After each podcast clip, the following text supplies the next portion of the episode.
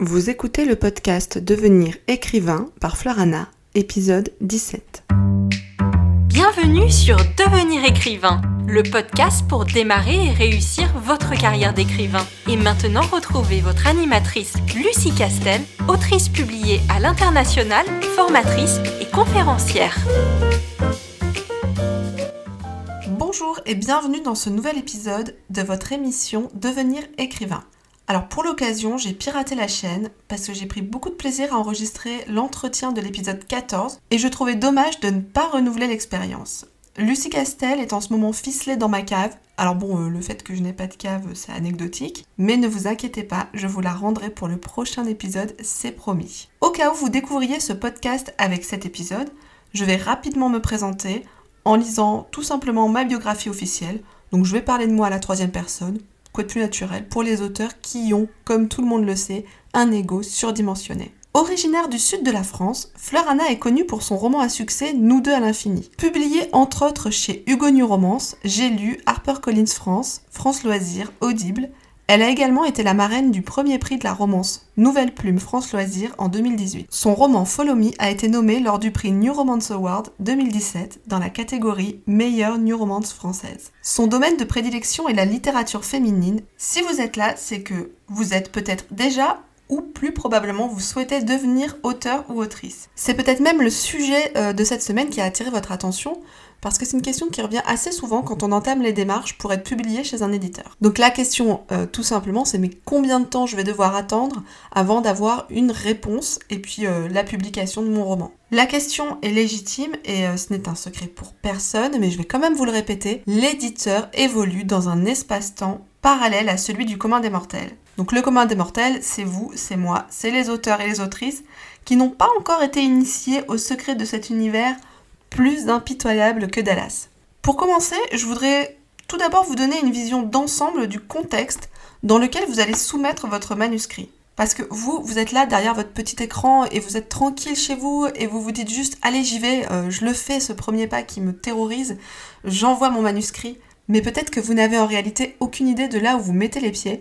Donc on va commencer par prendre notre petite machette et par déblayer tout ça, juste pour vous dire comment ça se passe lorsqu'un éditeur reçoit votre manuscrit. Il faut savoir que les plus grandes maisons d'édition reçoivent en moyenne une centaine de manuscrits par semaine. Donc je voudrais juste euh, que vous imaginiez une petite musique d'ambiance à la New York police judiciaire quand je vous annonce ça parce que il faut quand même garder euh, en tête que c'est un chiffre qui est Je vais vous renvoyer pour l'occasion à un article du magazine L'Express, donc on vous mettra le lien dans la description du podcast, qui vous parle euh, bien du comité de lecture que je vais aborder dans, quelques instants, et des soumissions de manuscrits et la façon dont les manuscrits sont sélectionnés. Donc partons du principe qu'on est sur une moyenne de 100 manuscrits par semaine, vous imaginez bien le nombre de pages que ça représente. En fait, non, moi j'ai un petit peu de mal à imaginer, donc j'ai pris ma petite calculatrice, ça représente des milliers, des milliers, des milliers de pages. Donc sur une année, on est chez les plus gros éditeurs à 6000 manuscrits. Bon après ça va euh, décrescendo selon la taille de la maison d'édition et puis sa popularité, mais enfin ça représente quand même beaucoup, beaucoup, beaucoup d'histoires et de phrases et de mots à lire pour les comités de lecture. Pourquoi je vous parle de ces chiffres? Eh bien tout simplement parce que pour vous, votre manuscrit, votre roman, euh, il est aussi précieux à vos yeux qu'un de vos organes vitaux. Mais en fait, quand il va arriver chez l'éditeur, partez du principe qu'il va prendre la poussière un moment avant que quelqu'un s'y intéresse. Vraiment, si c'est votre état d'esprit dès le départ, il n'y aura pas de souci, vous allez le vivre très sereinement. Si vous êtes impatient et que vous actualisez sans arrêt votre boîte mail dès l'instant où vous avez envoyé votre manuscrit, vous allez craquer, vous allez péter les plombs. Donc comme je l'ai mentionné un peu plus tôt, les plus grandes maisons d'édition possèdent ce qu'on appelle un comité de lecture. Qu'est-ce qu'un comité de lecture?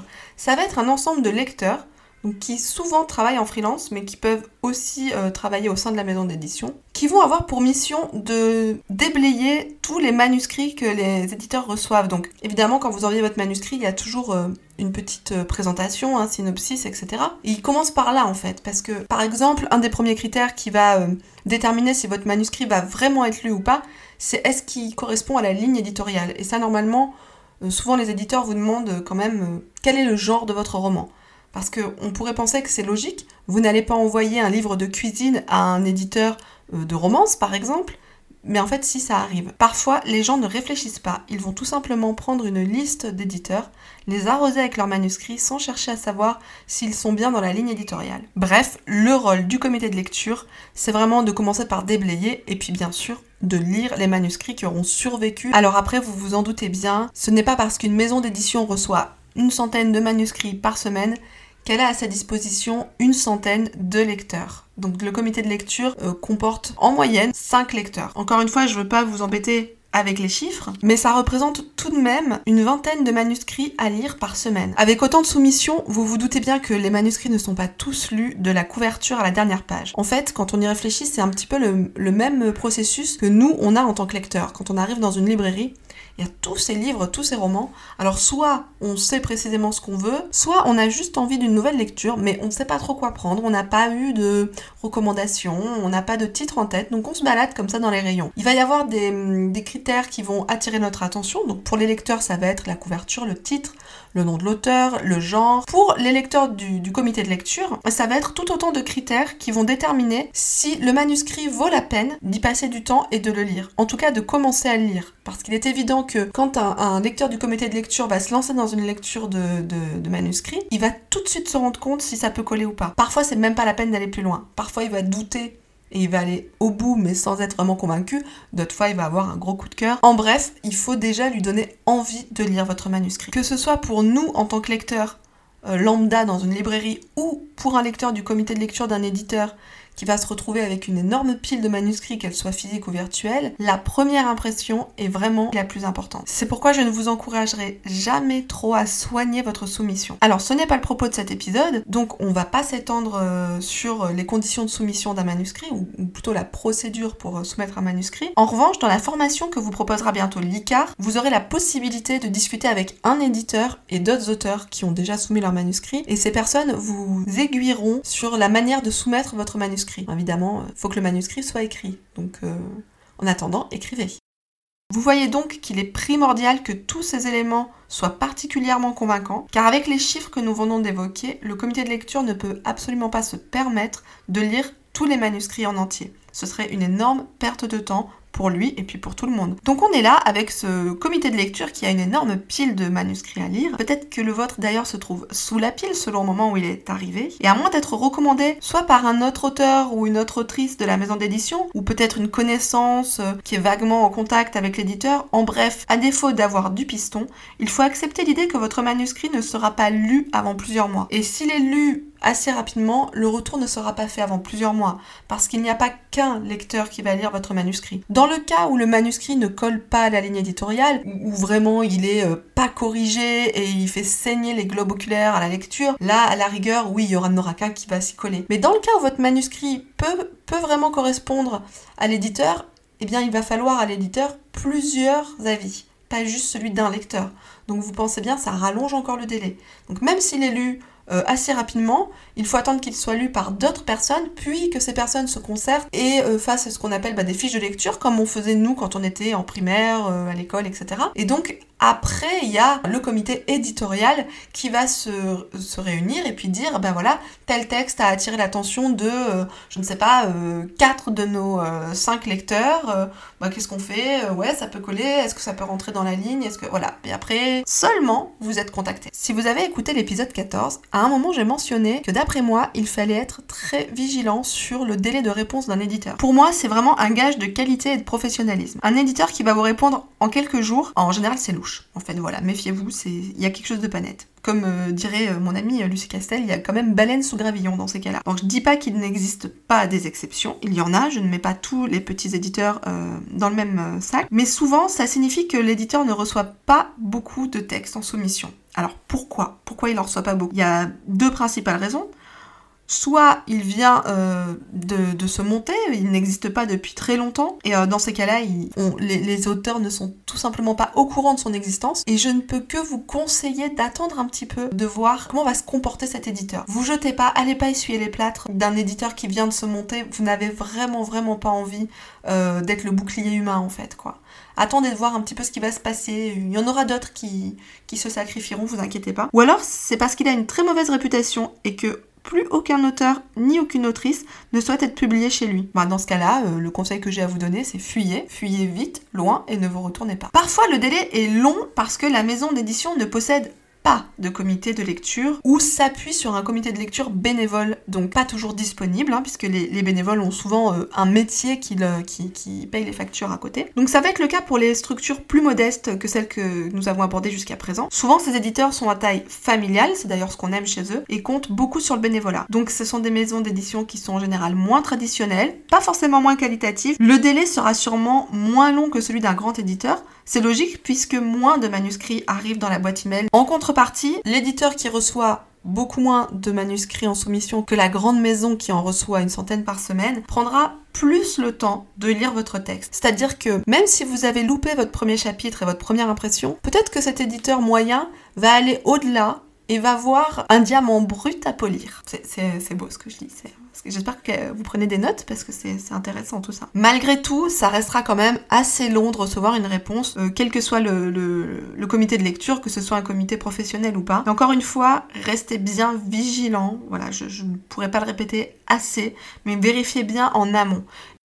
Donc cette histoire de délai de réponse, finalement, vous l'aurez compris, c'est aussi un gage de qualité. C'est une contrainte parce qu'on n'a pas la réponse aussi vite qu'on le souhaiterait, mais ça reste un gage de qualité. Donc maintenant, je vais arrêter le suspense, je vais aller, euh, je vais vous dire un petit peu quel est le, délai moyen d'attente de réponse. Il est de 6 mois. Encore une fois, on est dans une moyenne. Il y a des éditeurs qui vont être un petit peu moins longs à répondre, et puis d'autres, ça peut aller jusqu'à un an.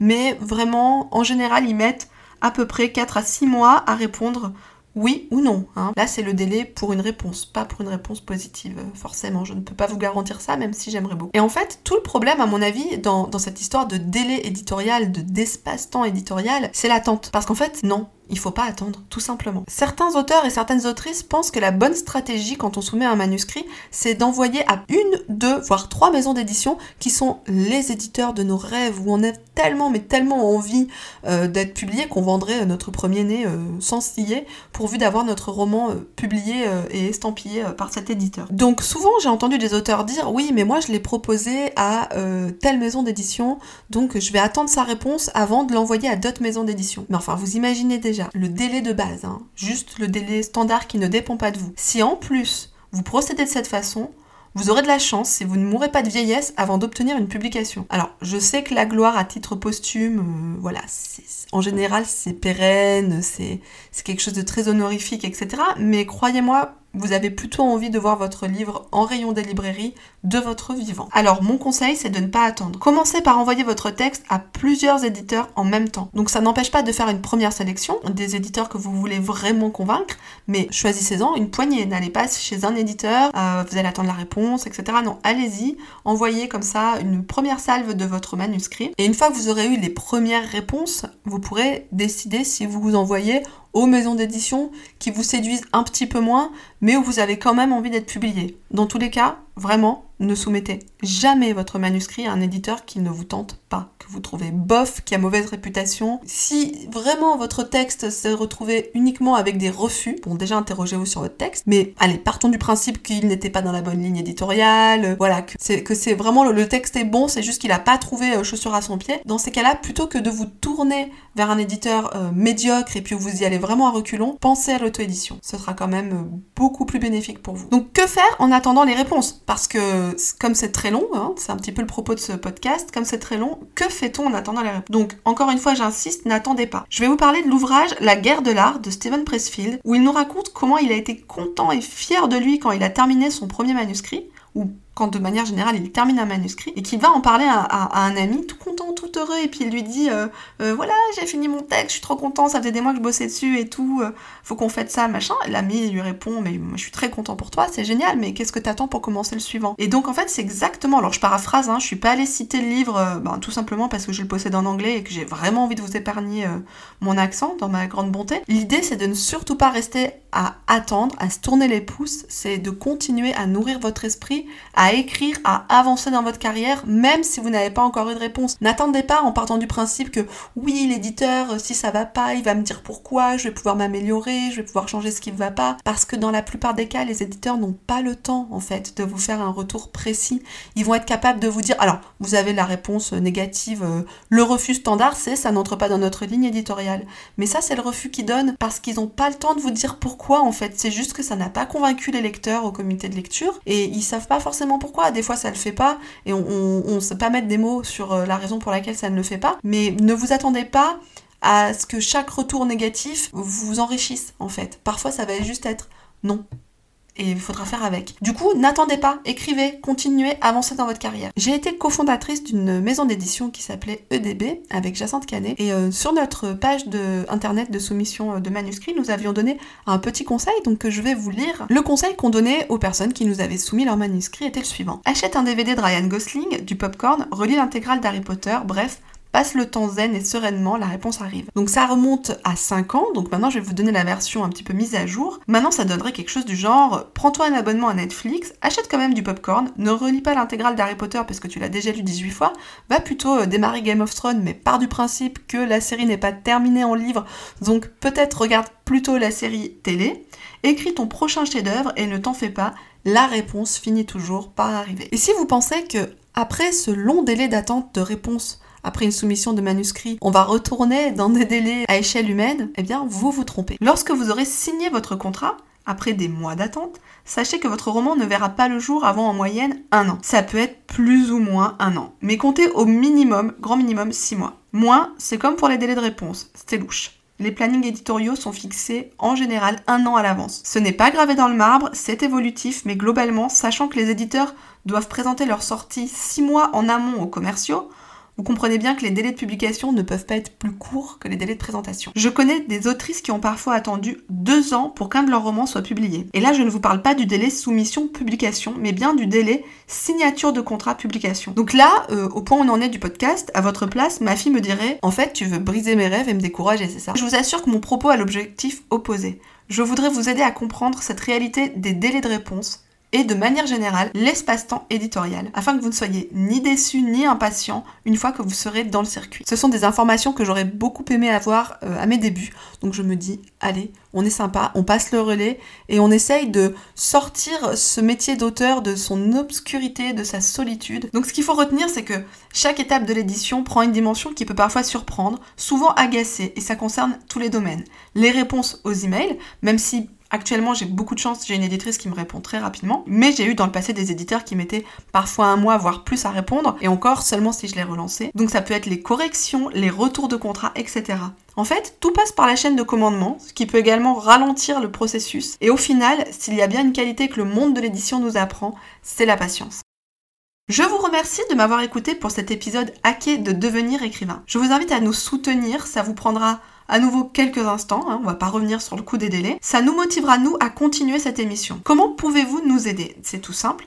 Vous pouvez commencer par liker, noter, ajouter nos épisodes à vos favoris sur la plateforme où vous les écoutez. Puis alors tant que vous y êtes, vous pouvez partager sur vos réseaux sociaux, par email, en parler autour de vous. Je suis sûre que dans vos contacts, il y a statistiquement au moins un aspirant écrivain. N'oubliez pas également les divers fascicules que l'ICAR, l'Institut des carrières littéraires, qui est à l'origine de cette émission, vous offre. En téléchargeant les PDF mis à votre disposition, vous intégrerez automatiquement le mailing et recevrez ensuite chaque semaine un email contenant des informations liées à la carrière de l'écrivain. Si vous êtes là, a priori, c'est que ça vous intéresse, car on ne vous expliquera pas comment fabriquer et vendre des passoires, même si euh, ça peut être intéressant et puis surtout euh, très pratique. Et enfin, n'oubliez pas, à plusieurs on est plus fort, fédérer les écrivains et écrivaines pour que ce métier soit moins isolé et plus informé est notre objectif.